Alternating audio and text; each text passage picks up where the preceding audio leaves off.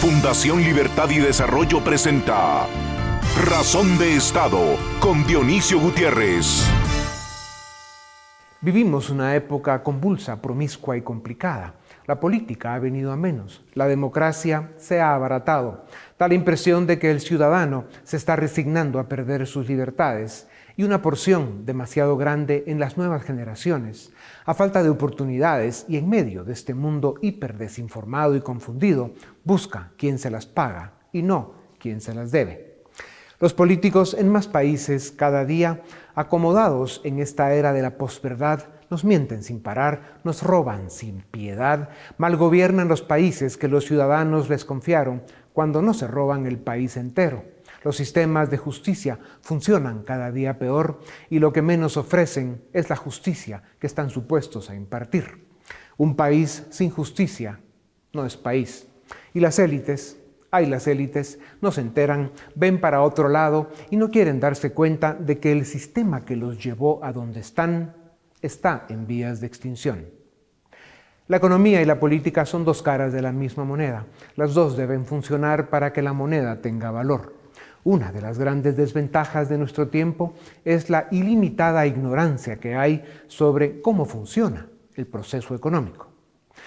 Fundar una empresa, crear un empleo, enfrentar los desafíos de mantener un negocio a flote, desde el más pequeño hasta el más grande, y alcanzar el éxito son los retos que vencieron quienes fueron factor determinante en la construcción de las grandes naciones. Cuando uno se pregunta ¿Cuáles fueron los factores determinantes que permitieron alcanzar éxito y desarrollo a los países del occidente desarrollado? La respuesta es que esos pueblos escogieron el camino de la democracia liberal, el respeto a la ley, una ley que es igual para todos, división de poderes y políticas públicas que propician la inversión, la competencia, la creación de oportunidades, soluciones a los problemas sociales y la más rigurosa certeza jurídica para que esta ecuación funcione. Esto es un modelo de desarrollo. No son milagros socioeconómicos ni son casualidad. El punto de partida fue el ciudadano y en especial las élites académicas, sociales y económicas comprometidas participaron en la formación de su élite política para que ésta no destruyera lo que los demás estaban construyendo. La democracia permite que los pueblos elijan mal. Son las reglas del juego y se deben respetar. Lo importante es poder cambiar a los gobiernos hasta que aparezcan dos o tres proyectos políticos que respetando la norma democrática y con alternancia en el poder den continuidad a un proyecto de Estado, a un modelo de desarrollo, hasta llegar a la cima del éxito y el bienestar.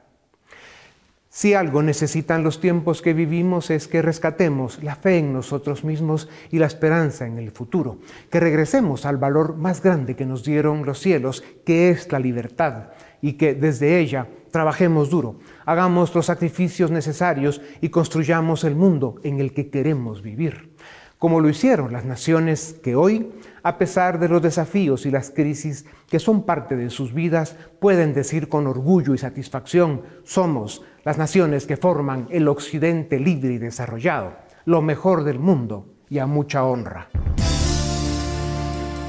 A continuación, el documental En Razón de Estado. Hace dos años, en aquel lejano marzo de 2020, Días antes de que el mundo cambiara para siempre, Fundación Libertad y Desarrollo realizó el quinto encuentro ciudadano para promover la Unión Económica de Centroamérica. El 2 de marzo de 2020, Dionisio Gutiérrez, presidente de nuestra fundación, recibió a la delegación de Estados Unidos, formada por el exsecretario de Seguridad Nacional de Estados Unidos, Kevin McAleenan, el comisionado presidencial, Gil Kerlikowski, Jim Milford, exdirector de la DEA, y Richard Glenn, subsecretario de Estado, entre otros, para reuniones privadas. Además, llegaron a Guatemala los expresidentes José María Aznar de España, Mauricio Macri de Argentina, Felipe Calderón de México, Andrés Pastrana de Colombia, Tuto Quiroga de Bolivia, Laura Chinchilla, José María Figueres y Miguel Ángel Rodríguez de Costa Rica, Luis Alberto Lacalle de Uruguay, Yamil Mawad de Ecuador, Luis Alberto Moreno, presidente del Banco Interamericano de Desarrollo, y el intelectual y escritor Moisés Naim. Luego del recibimiento de los invitados, se tuvo reuniones privadas entre los expresidentes y la delegación norteamericana con actores clave de la región. El 3 de marzo se realizaron foros dirigidos a políticos, académicos, tanques de pensamiento, medios de comunicación y empresarios. Se discutieron los retos y desafíos de la región, se habló sobre soluciones compartidas a problemas comunes y se reflexionó sobre la ruta para construir la Comunidad Económica Centroamericana. Aquella noche se ofreció una cena en honor a Centroamérica con 400 líderes notables del ámbito político, diplomático, académico, empresarial y medios de comunicación de la región. Se proyectó el documental Centroamérica, un nuevo mundo, seguido por un emotivo discurso del doctor Dionisio Gutiérrez, en el que planteó la urgencia de construir la comunidad económica en la región. Al discurso del presidente de nuestra fundación le siguió la canción Himno a Centroamérica, en la que siete artistas de cada uno de los países del Istmo plasmaron su talento como un regalo a la Unión Centroamericana. Hubo discursos y conversatorios entre las autoridades presentes y se dio la llave de la ciudad al presidente del BID. Con un brindis en honor a Centroamérica, ofrecido por los expresidentes Figueres y Aznar, se continuó con la agenda para promover la unión de Centroamérica. El miércoles 4 de marzo se realizó el gran encuentro. Más de 4.000 personas participaron y mantuvieron llenos los salones del centro de convenciones hasta el último discurso. Después del ingreso de la delegación de Washington, los presidentes y demás panelistas, el evento arrancó con el himno a Centroamérica. Dionisio Gutiérrez ofreció su discurso en el cual enfatizó la necesidad de tener un modelo de desarrollo en la región basado en tres ejes. El primero, institucional, donde predomine el respeto al Estado de Derecho. El segundo eje, político, que garantice el respeto a la libertad individual, la propiedad privada y la confianza de los inversionistas. Y el tercer eje, relacionado con la indispensable integración económica como única alternativa para alcanzar el crecimiento económico que la región necesita. Posteriormente, se desarrollaron tres conversatorios que fueron moderados por personalidades de reconocido prestigio global para dirigir la discusión entre las importantes personalidades de Iberoamérica que nos acompañaron. Se discutió sobre los dramas y oportunidades, y sobre los desafíos y soluciones de la región. Se habló sobre cómo Centroamérica se ha convertido en una amenaza a la seguridad hemisférica por la corrupción, el crimen transnacional y el narcotráfico. Y en el último panel se insistió sobre la necesidad de construir la comunidad económica centroamericana el secretario general de la Organización de Estados Americanos, Luis Almagro, también se hizo presente en nuestro quinto encuentro ciudadano y expresó su apoyo incondicional al proyecto de integración económica de Centroamérica. Con la firma de una declaración conjunta concluyó el evento cívico más concurrido que se había hecho en el centro del continente.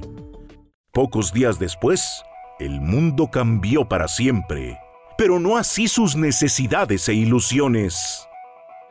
Hoy, dos años después de aquel lejano marzo de 2020, en Fundación Libertad y Desarrollo seguimos creyendo y seguiremos promoviendo la causa de la Unión Económica Centroamericana como la única solución viable, proporcional y necesaria para dar a nuestra región la oportunidad que merece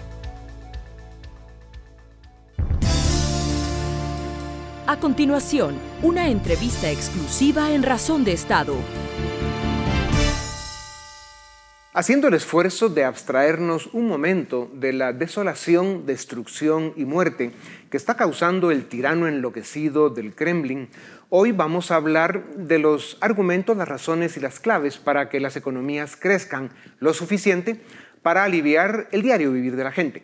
La economía es muchas cosas, pero sobre todo es un tema eh, de sobrevivencia. Y aunque no guste, la salud y la energía de la economía dependen de la política. Y en general, cuando la economía va bien, se alcanza más estabilidad política, hasta que los políticos hacen de las suyas. Por eso es importante no perder de vista la simbiosis y dependencia inevitables que existe entre las dos. Con la era exponencial de la tecnología, la aparición de una pandemia, la política más disfuncional que nunca y con las élites en Bavia, los desafíos para alcanzar el crecimiento económico que el mundo de hoy necesita son extraordinarios. Para hablar de estos temas de gran importancia, tengo el privilegio de presentarles desde Cambridge, Massachusetts, a Ricardo Hausman, doctor en economía por Cornell, es el director y fundador del Laboratorio del Crecimiento de la Universidad de Harvard, es profesor de Economía del Desarrollo también en Harvard, es creador del Atlas de la Complejidad Económica, fue jefe economista del BID, ministro de Estado. Sus trabajos se publican en las revistas académicas más prestigiosas del mundo y en diarios como el New York Times y el Wall Street Journal. Doctor Hausman, es un gusto verte otra vez. Por favor, danos una primera infusión. ¿Cómo ves la economía del mundo con las variables que se han presentado y cómo queda América Latina en esta encrucijada? Bueno, creo que eh, obviamente estamos en medio de esta tragedia con la guerra eh, que está ocurriendo por la invasión a un país soberano, Ucrania, por parte de, Putin, y esto está causando todo tipo de resquemores. Pero eh, eh, al mismo tiempo debemos decir eh, que el mundo está viendo, creo que el final del túnel del COVID. Eh, los casos en buena parte del mundo, en Estados Unidos, en Europa, en América Latina, están cayendo rápidamente. Hay algunos sitios donde están subiendo, como en Hong Kong, en, en Asia, donde nunca lo tuvieron antes, pero se está empezando a ver, digamos, el final, o por lo menos un, un intermedio, eh, esperemos que duradero, con este asunto de la pandemia. Y eso, eso va a reactivar muchas cosas, va a reactivar el turismo, eh, va a reactivar los contactos, los viajes de negocio, va a reactivar eh, los restaurantes, las, las actividades donde antes estaban restringidas porque la gente o no les permitía o no querían juntarse con otras personas. Entonces eso yo creo que va a ser un impulso importante para la economía. Ya vimos algo de eso en el 2021, eh, pero creo que va a ser como más fuerte y más significativo en el 2022. El segundo es que eh, el precio de los commodities para los países que producen eh, recursos naturales está muy elevado y eso está generando mucho interés en invertir en ese tipo de actividades. El mundo está enfrentando el cambio climático, va a tener que electrificarse, eso va a requerir un conjunto de, de, cosas que habrá que producirlas en algún lado y eso también va a abrir oportunidades. Doctor Hausman, las naciones que hoy son ricas, el primer obstáculo que superaron fue el subdesarrollo político. Esto les permitió fundar democracias liberales y articular políticas públicas que propiciaron el crecimiento económico. ¿Dónde inicia este círculo virtuoso? ¿En el ciudadano? ¿Son las élites? ¿Las instituciones? ¿Es suficiente tener buenas políticas económicas? Yo, yo lo veo un poco como una simbiosis entre la sociedad y el, aparato político. Creo que lo que pasó en el mundo es que eh, se desarrollaron unas tecnologías eh, que requerían eh, mucho más cosas que el Estado proveyera. O sea, se inventaron los trenes y bueno, había que construir rieles, inventaron los automóviles, había que construir carreteras, autopistas, etcétera. Inventaron las telecomunicaciones, había que asignar espacio eh, eh, en, en, las ondas hercianas y, eh, y, asignarlos a empresas, etcétera, que pudiesen trabajar. De modo que yo creo que el, a medida que las sociedades se vuelven más tecnológicas, más, más de conocimiento, más de saber hacer cosas, requieren de un gobierno que, que pueda proveer de esas cosas, que pueda eh, acompañar ese, ese crecimiento que está ocurriendo en la sociedad. Entonces creo que en realidad en la historia, eh, pues las sociedades que presionaron a los gobiernos para que ofrezcan más cosas y los gobiernos que hicieron cosas que permitieron que las sociedades crecieran. Yo creo que en ese sentido eh, hay, hay mucho de de que la sociedad logre darse el gobierno, o sea, que, que, que, influya sobre la forma como se organiza lo público para que, para que el gobierno tenga más capacidad de ofrecer lo que la sociedad quiere. Doctor Hausman, hablando de América Latina, fuimos a quienes las letras del alfabeto griego trajeron más muertes de crecimiento económico y desempleo. La mayoría de gobiernos no estuvieron a la altura. Esto profundizó la inestabilidad política y estamos viendo las consecuencias. El nacionalpopulismo avanza sin frenos. Si las economías no crecen, se profundiza la crisis política y viceversa. ¿Cómo salimos de esta trampa? ¿Cómo diseñar modelos de desarrollo que resuelvan? ¿Cómo hacer crecer las economías para generar suficientes oportunidades y por lo tanto lograr estabilidad política? Bueno, aquí, aquí em, creo que eh, hay que reconocer una cosa. América Latina tuvo un año 2020 pésimo, pésimo, pésimo, peor de lo que nadie podía imaginarse. Con respecto a eso, hay que decir que el año 2021 fue mucho mejor de lo que, dado el 2020, cabía esperar. Entonces, eh, la sociedad está mostrando resiliencia, está mostrando capacidad de, reorganizarse y salir adelante. Y de modo que yo diría que es un, claro oscuro. Es muy importante eh, lograr hacer tres cosas. En primer lugar, eh, lograr mantener la estabilidad macroeconómica después de eh, toda la necesidad de gasto fiscal, de déficits fiscales que hubo durante la pandemia, es importante que, que, digamos, volvamos a una cierta estabilidad a medida que las economías se recuperan. Eso yo creo que es una tarea importante. Una segunda tarea importante es eh, eh, asegurar que podemos aprovechar todas las oportunidades que se nos abran oportunidades que se nos abran porque estamos dejando la pandemia atrás, oportunidades que se nos abren porque el mundo está cambiando y hay que actuar para aprovechar esas oportunidades. Y, la tercera gran tarea es cómo aseguramos una cohesión social importante, porque claro, cambiaron las cosas, nadie se siente que la, la forma como cambiaron fue necesariamente justa o etcétera, cambiaron. Eh, hay gente que está muy golpeada por la forma como como se dio la crisis, eh, creo que es muy importante eh, trabajar sobre la cohesión social para que, digamos, la dinámica eh, social y política la que te preocupa a ti se, se mueva en una dirección constructiva o destructiva. Doctor Hausman, la revolución tecnológica avanza a velocidad supersónica. Cada día más tipos de empleos, profesiones y oficios se hacen obsoletos. Cada día se ven más funciones y tareas que antes desempeñaban seres humanos, ahora las realizan programas, máquinas, robots y otras invenciones tecnológicas y digitales. Se están perdiendo fuentes de empleo y como sabes, el desempleo es un asesino silencioso de sueños y esperanzas. Genera descontento social e inestabilidad política. ¿Cómo ves el futuro de los mercados laborales? ¿Qué hará la gente que quede desplazada? ¿Se pueden adaptar o veremos parte de algunas generaciones perderse? Mira, yo, eh, esta es una, una, situación muy interesante porque yo trabajo en muchos países donde el desempleo es, altísimo y, es el principal problema de política económica, pero vivo en un país donde el problema es que eh, hay más... Eh, puestos de trabajo vacíos que gente buscando trabajo y hay un mercado laboral muy estrecho en este momento en Estados Unidos. Hay lo opuesto de desempleo, hay como sobrecalentamiento. Entonces, no es que tengo que imaginarme un futuro donde, donde eh, lo que escasean son los trabajadores Y eso a pesar de todo el desarrollo tecnológico que hay aquí. Entonces, creo que, que, no vamos, o sea, que no hay que temerle a un mundo donde ya no va a haber demanda por trabajo va a haber demanda por trabajo. Lo que sí está ocurriendo y puede ocurrir, está ocurriendo en el mundo y puede ocurrir con gran fuerza en América Latina, es algo que nos va a dejar la pandemia. Y es lo siguiente, que la pandemia nos enseñó que las cosas que hacíamos en la oficina, en el trabajo, se pueden hacer desde casa. Pero ahora viene este detalle, que todo lo que se hace, se puede hacer desde casa, se puede hacer desde el exterior se puede hacer desde otros sitios en el mundo.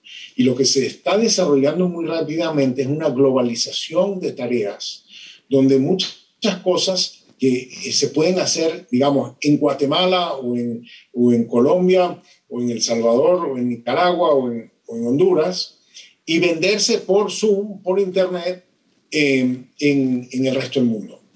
Esa, eh, ese teletrabajo, digamos, unos lo llaman telemigración, eh, puede cambiar radicalmente las oportunidades de trabajo productivo en la región. Eh, lo estamos viendo, lo estamos viendo y están empezando las empresas que están haciendo ese arbitraje, de conseguir gente eh, en la región que haga tareas que, que se pueden deslocalizar y hacer en otro yeah. Sin duda eso es alentador. Doctor, el Banco Mundial calcula que como consecuencia de los cierres de escuelas en todo el mundo, la generación actual de estudiantes corre el riesgo de perder a lo largo de su vida el equivalente a 17 billones de dólares en ingresos, dato que habría que ver cómo lo consiguieron. Tú también sabes de educación y mucho. ¿Qué pasará con el modelo educativo del mundo? ¿Qué tanto se deben modificar los contenidos para ponernos acorde a los tiempos que vivimos? ¿Y sería la educación superior más accesible si nos pasamos al mundo virtual? Bueno, ahí, ahí de nuevo, eh, tú lo mencionas, siempre estas cosas claroscuras, ¿no? O sea, por un lado, la pandemia implicó que hay muchas horas de enseñanza que se perdieron. Y las que se hicieron, se hicieron con menos calidad porque eran por Zoom, etcétera. No, no, no, los niños no aprendieron eh, lo que cabía esperar. Entonces, ese definitivamente es un tiempo perdido y el tiempo perdido no regresa. El tiempo no un recurso renovable. El tiempo que se perdió, se perdió. Y vamos a vivir con eso por mucho tiempo. Por otro lado, sí creo que de las industrias que menos progreso han hecho, de las actividades económicas que menos progreso han hecho tecnológicamente, es la educación. Y creo que la educación podría estar más lista para eh, un cambio tecnológico importante que no ha ocurrido todavía, pero que se, está, se, ve en sus albores. De modo que eh, sí creo que eh, quizás veamos en los próximos años una revolución educativa eh, donde vayamos, donde encontremos la verdadera forma de usar la tecnología y las nuevas prácticas de enseñanza para que los jóvenes aprendan más y de mejor calidad. Sin duda, los tiempos que vivimos hicieron más evidente que el tema de la educación es una de las grandes tareas pendientes. Doctor, existe una impresión cada día más generalizada de que las élites se olvidaron de promover y defender los valores cívicos que les permitieron llegar a donde están. ¿Qué responsabilidad tienen las élites en el proceso de mejorar la calidad de las instituciones políticas y en el diseño del modelo de desarrollo que mejor sirva a sus países? Bueno, yo creo que eh, hay una responsabilidad muy compartida eh, de ocuparse eh, de lo público, porque la vida de cada quien depende de que lo público esté bien, bien manejado. Yo lo tengo sumamente presente porque soy de Venezuela, mi país se destruyó por, por, por, por el colapso en la capacidad del gobierno de ofrecer las cosas básicas que tiene que ofrecer un gobierno, seguridad, infraestructura, educación, salud, reglas del juego, etcétera, etcétera. Entonces, eh, eh, todos eh, tenemos una cierta responsabilidad en involucrarnos para asegurarnos que, que lo público esté, esté bien administrado. Y en eso yo sí creo que hay una, hay que hacer como reconocimiento, hay que, la sociedad tiene que reconocer a la gente que se dedica a lo público, que en algún momento de su vida, en algún momento de su carrera, en algún momento de su ciclo vital decide, ¿sabes cómo es? Ya eh, yo me voy a dedicar los próximos años a tratar de resolver los asuntos importantes de la sociedad, sean temas de seguridad, de salud, de, educación, de integración, eh, etc. Doctor Hausman, has estudiado a fondo la complejidad económica, fundaste el Atlas de la complejidad económica que ofrece datos valiosos de más de un centenar de países. América Latina es una región que depende de las materias primas, como ya lo decías, y sus economías eh, celebran cuando los precios son favorables, pero sufren cuando los precios caen. ¿Qué debemos hacer para dar valor agregado a nuestras economías? ¿Qué aportaría este esfuerzo al crecimiento y al desarrollo de América Latina? Bueno, mira, eh, básicamente eh, la forma como vemos el mundo es que el mundo o sea, los países ricos son ricos no por los recursos naturales que tienen, sino por lo que saben, por lo que saben hacer, por las cosas que pueden transformar. Eh, uno no necesita tener cacao, eh, o sea, producir cacao para hacer chocolate. O sea, los suizos hacen chocolate no necesitan hacer cacao. Eh, el cacao se puede comprar. Y igualmente hay muchas cosas que América Latina tiene que hacer, puede hacer, puede aprender a hacer, puede aprender a hacer mejor, que no dependen de tener sus recursos naturales. De modo que además de, de recursos naturales, cabe en el país, en los países de América Latina, muchas otras actividades que pueden o no depender de la eh, presencia local de recursos naturales. Eh, pero yo creo que los que no dependen de recursos naturales tienen una capacidad de crecimiento potencialmente gigantesca. Doctor, América Latina, regresando a ese tema que, que eh, digamos, importa para el tema del crecimiento económico, América Latina está en un ciclo de caída en las garras destructivas del nacional populismo la democracia liberal está perdiendo la batalla. Dejamos de hablar de modelos de desarrollo desde hace mucho tiempo. Si rescatamos la sanidad política en nuestros países, ¿cuáles serían los ingredientes de un modelo de desarrollo exitoso? Bueno, yo creo que eh, eh, no sé todavía hacia dónde va América Latina en su totalidad. En algunos países como en el mío, lo describiste muy bien, me gusta tu término, eh, pero en otros, digamos, las instituciones todavía están, están funcionando, nos gustarán más o menos, pero eh, son más o menos sistemas democráticos donde hay, hay alternancia democrática, eh, los gobiernos pueden perder elecciones, las pierden con, con frecuencia, tienen que conseguir mayorías el Congreso para hacer las cosas. O sea, hay los chequeos y balances que tiene, que tiene un sistema democrático, si bien hayan, digamos, algunas preferencias políticas que van en una dirección o en otra. En esos países es muy importante mantener ese espacio de democracia ciudadana donde la gente puede tener distintas opiniones sobre cómo manejar el país, eh, pero no se imponen los unos sobre los otros y le quitan eh, la voz y la posibilidad de participación. Creo que hay una parte de América Latina, por ejemplo, para darte el caso Chile, donde yo le doy el beneficio de la duda. El eh, la gente votó, está decidiendo una constitución, ya decidirán si la ratifican o no. Hay un nuevo gobierno, necesita lograr mayoría en el, en el Congreso, que no lo tiene fácil porque no tiene mayoría, va a tener que negociar. Vamos a ver cómo funcionan esas instituciones. Eh, lo mismo te diría de Argentina. Eh, no soy un fanático del, del, gobierno actual, pero hay elecciones en, en, el 2023 y, y, y las las encuestas dicen que el gobierno podría perder y podría venir otro. De modo que en esos países yo todavía creo que las instituciones pueden eh, funcionar y pueden ayudar a que el país encuentre un rumbo democrático. Claro. Eh, lo que me preocupan son los países donde, donde, donde la sociedad puede querer ir en una dirección y el sistema político no lo deja. Claro. No, a veces da mucha frustración ver que nuestros pueblos latinoamericanos a veces eligen a sus propios verdugos, pero lo importante es salir de ellos a través de procesos electorales democráticos. Doctor Hausman, ¿a dónde crees que llegarán los efectos inflacionarios en el mundo debido a los programas de rescate implementados por la pandemia, a lo que se vino a sumar la crisis que provoca la cobarde invasión a Ucrania? ¿Cómo nos afectaría que a la inflación se sume una guerra? Bueno, yo creo que hay dos cosas. ¿no? Eh, creo que la inflación probablemente es producto del hecho de que se le puso a la economía demasiado estímulo cuando no tenía capacidad de respuesta.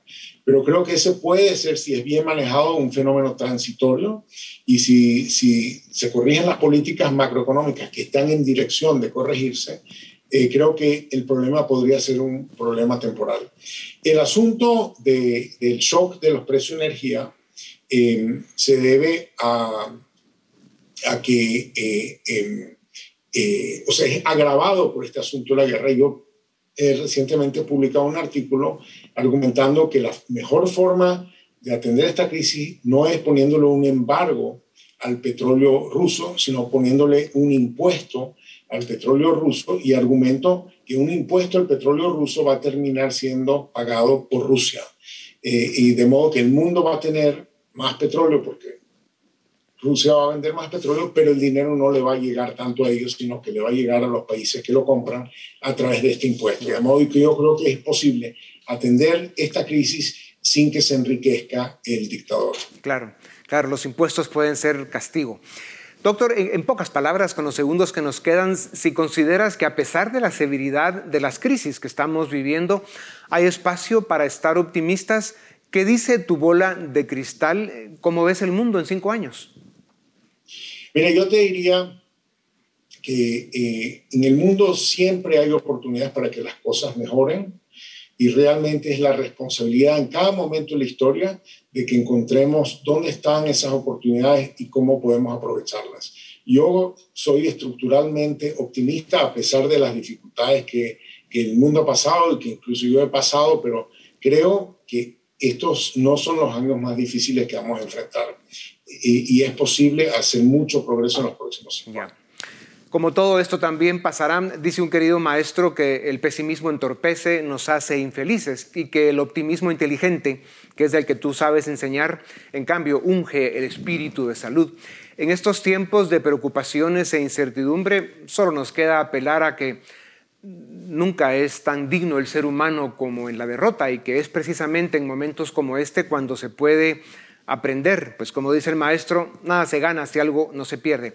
Gracias, querido profesor. El valor que tú agregas al mundo es motivo de optimismo y esperanza. Gracias por tu tiempo. A ustedes también, gracias. Esto es Razón de Estado. A continuación, el debate en Razón de Estado. Bienvenido al debate en Razón de Estado. Hoy vamos a hacer un paréntesis sobre lo que está ocurriendo en Ucrania y vamos a hablar sobre la región de América Latina, qué está sucediendo. En estas últimas semanas han acontecido ciertos hechos relevantes y para ello contamos con dos expertos. En primer lugar, Stephanie Enaro, internacionalista, nos acompaña desde México. Ella cuenta con una maestría en geopolítica de la Universidad King's College de Inglaterra.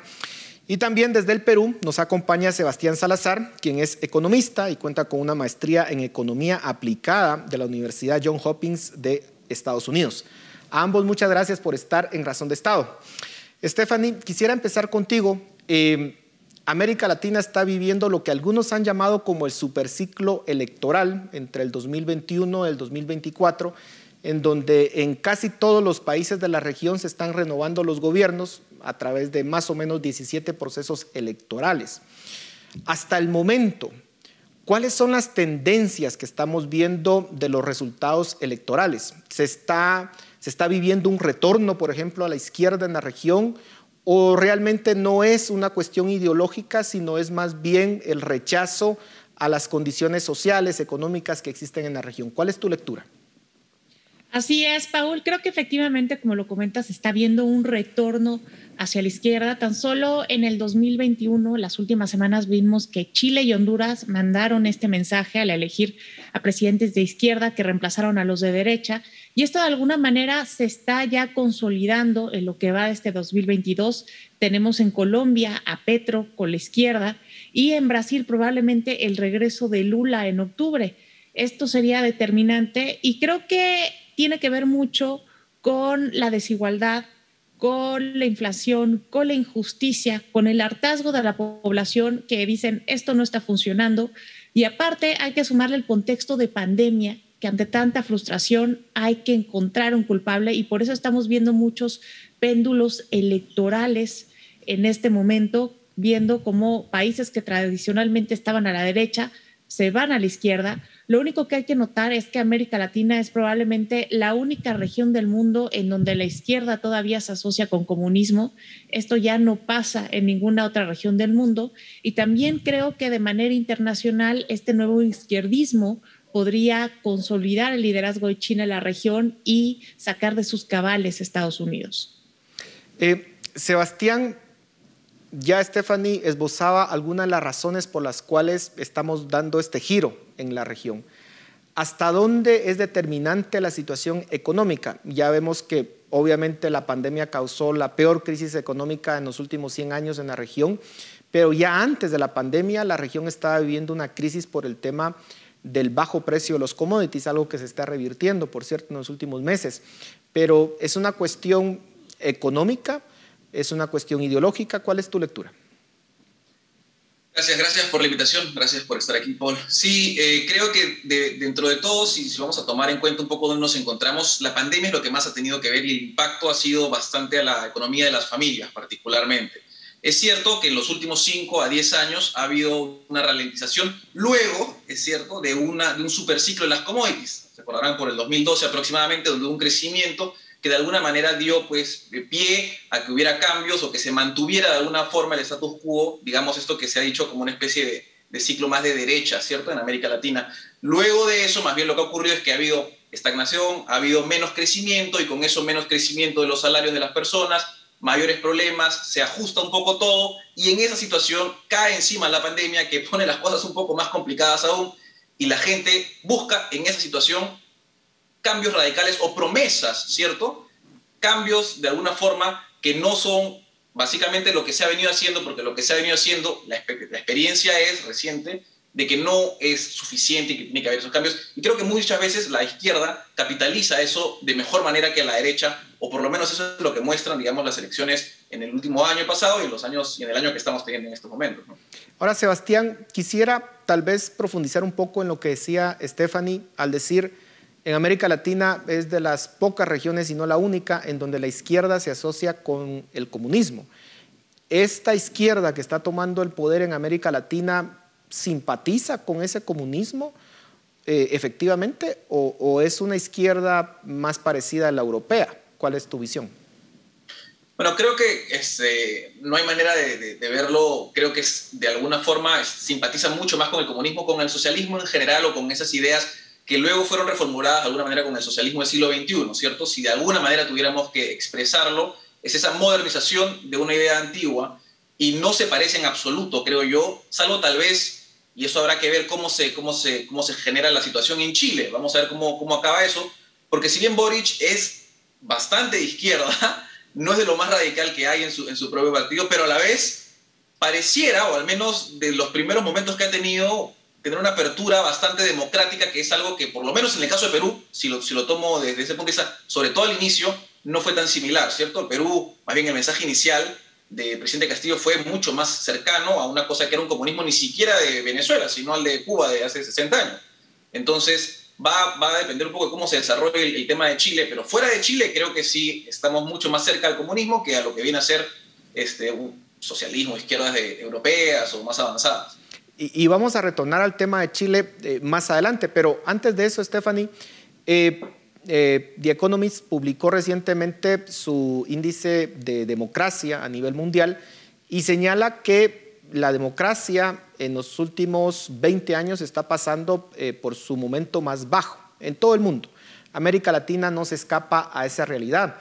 Lo interesante de América Latina es que no importa si es la izquierda o la derecha la que está gobernando, pareciera que nosotros no logramos consolidar auténticas democracias liberales. ¿Cuál es el problema de América Latina? ¿Por qué, independientemente de la ideología de la región, no logramos consolidar ese ideal de democracia liberal? Creo que lo que mencionas es alarmante, Paul. Así es, dos tercios de la población mundial viven bajo un régimen autoritario y eso es preocupante. Y hemos visto cómo bastiones democráticos tradicionales hoy ya no son lo que era. Vemos que en este nuevo índice Francia, por ejemplo, ya no es una democracia plena y es una democracia con problemas. Estados Unidos también, y esto de alguna manera preocupa. El sistema político que utilicemos actualmente es producto de la Revolución Francesa, de aquella Asamblea General de 1789, y Estados Unidos de alguna manera siempre fue el ícono de la democracia liberal y a raíz de lo ocurrido en el Capitolio, pues perdió mucho de esta imagen. Se dice en el lenguaje coloquial que tal vez de exportar tanta democracia pudieron haberse quedado sin ella. Pero esto es el caso que también ocurre en muchos países de América Latina. Por ejemplo, México siempre fue considerado como una democracia con problemas. Hoy ya The Economist lo considera como un régimen híbrido. Creo que aquí en el caso de Guatemala va un poco eh, similar eh, la cosa porque la tendencia va aumentando hacia el autoritarismo. Creo que aquí lo que se observa es que las instituciones no se han consolidado que tampoco hay madurez política en la región y esto daña a las instituciones. Con esto me refiero a que cada vez que algún político en América Latina pierde, generalmente dice que le hicieron fraude y eso hace que el ciudadano pierda la confianza en las instituciones, en la democracia, también la corrupción, en la que se ve que los políticos se enriquecen y los ciudadanos no avanzan. Todo esto se ha venido a entender en el contexto de la crisis de la globalización que prometió reducir las desigualdades y vemos que no lo ha hecho y por eso mucha gente en el mundo se está cuestionando si la democracia es el mejor sistema de gobierno. Yo te pongo de ejemplo la última encuesta que se hizo de Latinobarómetro en el 2018. Tan solo en el caso de México, 16% de los mexicanos pensaban que la democracia funcionaba. Y esto es totalmente alarmante y vemos que se acentúa más en la región. Ahora, hablemos de casos específicos y, ya que estamos contigo, Stephanie, hablemos de México. Eh, sabemos que ya en pocas semanas, el 10 de abril, si no estoy mal, se realiza esta consulta de revocación de mandato contra López Obrador. Eh, ya el expresidente, uno de los expresidentes de la Coparmex decía, miren, esto es una farsa, eh, aconsejamos que la población no participe. ¿Cuál es la expectativa de lo que está por ocurrir en México, Stephanie? Es un tema muy delicado de alguna manera esta no es una revocación de mandato, es más como una ratificación de mandato porque el presidente no lo necesita, tiene una popularidad bastante elevada que dependiendo de la encuesta que uno vea, Rosa, entre el 60 y el 70%. Yo creo que es más que nada una estrategia electoral para que al llegar el bien posicionado al 2024 pueda impulsar a un sucesor de su partido. Y más allá, esto va contrario a la Constitución y a lo que los votantes que lo eligieron en el 2018 esperaban, porque se eligió un presidente para gobernar seis años, no tres. Esto de alguna manera lo contradice y vemos que es una táctica que ya se ha utilizado en Bolivia y en Venezuela, donde después de las crisis los presidentes acuden a la revocación de mandato para salir fortalecidos y mostrar que cuenta con el apoyo popular. Lo hizo Nicolás Maduro, lo hizo Evo Morales y aquí el caso no sería diferente porque tenemos la inflación más alta que hemos tenido los últimos 30 años, los casos de contagio no bajan y también el escándalo de la casa gris del hijo del presidente corre el riesgo de convertirse en el nuevo símbolo de su gobierno. Entonces, esta revocación de mandato es una estrategia política para asegurar el futuro de su partido. Sebastián, en Perú, pues la crisis política que están pasando no es menor. Eh, el presidente Pedro, eh, Pedro Castillo está en un segundo proceso de destitución en el Congreso. Eh, la pregunta es, ¿cómo podemos entenderlo luego pues, del resultado electoral que, tuvo, que por supuesto no fue arrasador, pero más bien nos, nos evidenciaba un Perú dividido, pero de todas formas la crisis política que está enfrentando es muy fuerte. ¿Cómo entenderlo y cuál es tu perspectiva? Sí, la situación en Perú eh, es una crisis, ha sido una crisis constante. Nosotros llegamos, particularmente es importante tomar en consideración que nosotros llegamos a estas elecciones en las que gana Pedro Castillo por un margen corto, pero gana, eh, luego, de haber perdido, luego de haber tenido una sucesión de cinco presidentes en el lapso de como tres semanas. Este, porque se destituyó, se, se destituyó un presidente, entró otro, salieron a protestar en contra de ese presidente, entró otro, y luego pasó el que que al final era presidente del Congreso y cuyo único objetivo era convocar elecciones. Y en ese contexto es que es elegido Pedro Castillo en plena pandemia, luego de esta este gran, digamos, esta turbulencia política en general. Ahora, luego de esa situación, Pedro Castillo entra con un mensaje muy peculiar, porque entra siendo muy radical, muy radical su mensaje, muy radical de izquierdas, y de izquierdas, como decía hace, hace, unos instantes, similar más a Cuba que a Venezuela en su momento. Eh, si bien ahora, ahora se viste más como Evo Morales. Eh, Pedro Castillo. Eh, esto, lo que ocurre, divide inmediatamente a la, población porque muchos entienden que nuestro sistema, si bien necesita un cambio, no necesita, digamos, una cosa tan drástica y radical que pueda poner en peligro todo lo que se ha avanzado, porque Perú hasta la pandemia había avanzado, todos los años había crecido de una forma espectacular. Entonces había tenido por lo menos un desempeño económico decente. Luego de eso, en esos siete meses que Castillo ha estado, ni siquiera va un año, y ya tenía una cantidad de, problemas y escándalos políticos y de corrupción que, lo, que de alguna manera lo involucran, pero que tal vez no es él directamente la persona, pero sí ministro, un ministro por acá, un ministro por allá. Él coloca a ministros y a personas que están en posiciones porque son más bien cercanas a él, pero que no tienen de ninguna manera la capacidad. De hecho, el actual ministro de Salud eh, no logró pasar, no, no, no logró ser autoridad de salud en una región porque no tenía la idoneidad para el cargo. Y ahora es ministro de todo el país de salud. Es un ministro que además se le ha encontrado, por ejemplo, este, vendiendo o promocionando una cosa que se llama agua racimada.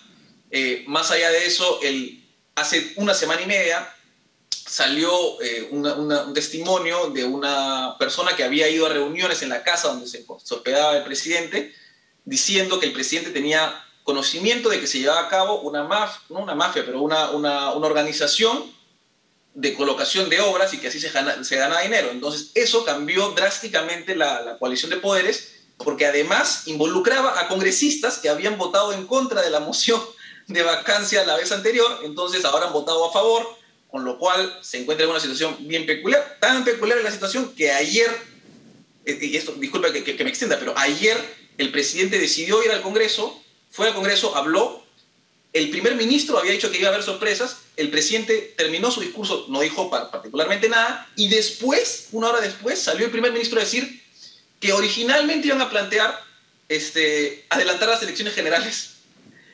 Y cosa que el presidente ni siquiera no lo mencionó, o sea, ya nadie sabe qué está pasando, si es verdad lo uno, si es verdad lo otro. ¿Dirías, contexto, ¿Diría Sebastián que eh, va a lograr pasar esta prueba al presidente Castillo?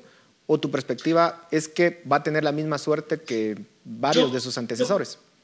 Yo, creo, yo creo en este caso particular que es, es muy difícil que vaquen al presidente eh, o que lo destituyan al presidente Castillo porque para llegar a la votación se necesitan 87 votos de 130 y esos últimos 11, porque ha habido la moción ha pasado con 76 votos, esos últimos 11 son de personas o de grupos que son muy cercanos al gobierno. Entonces tendría que ocurrir algo muy drástico de acá al 28 de marzo para que 11 personas, que son además básicamente el partido oficialista dividido en tres, este, decidan eh, no apoyar al presidente, ¿no?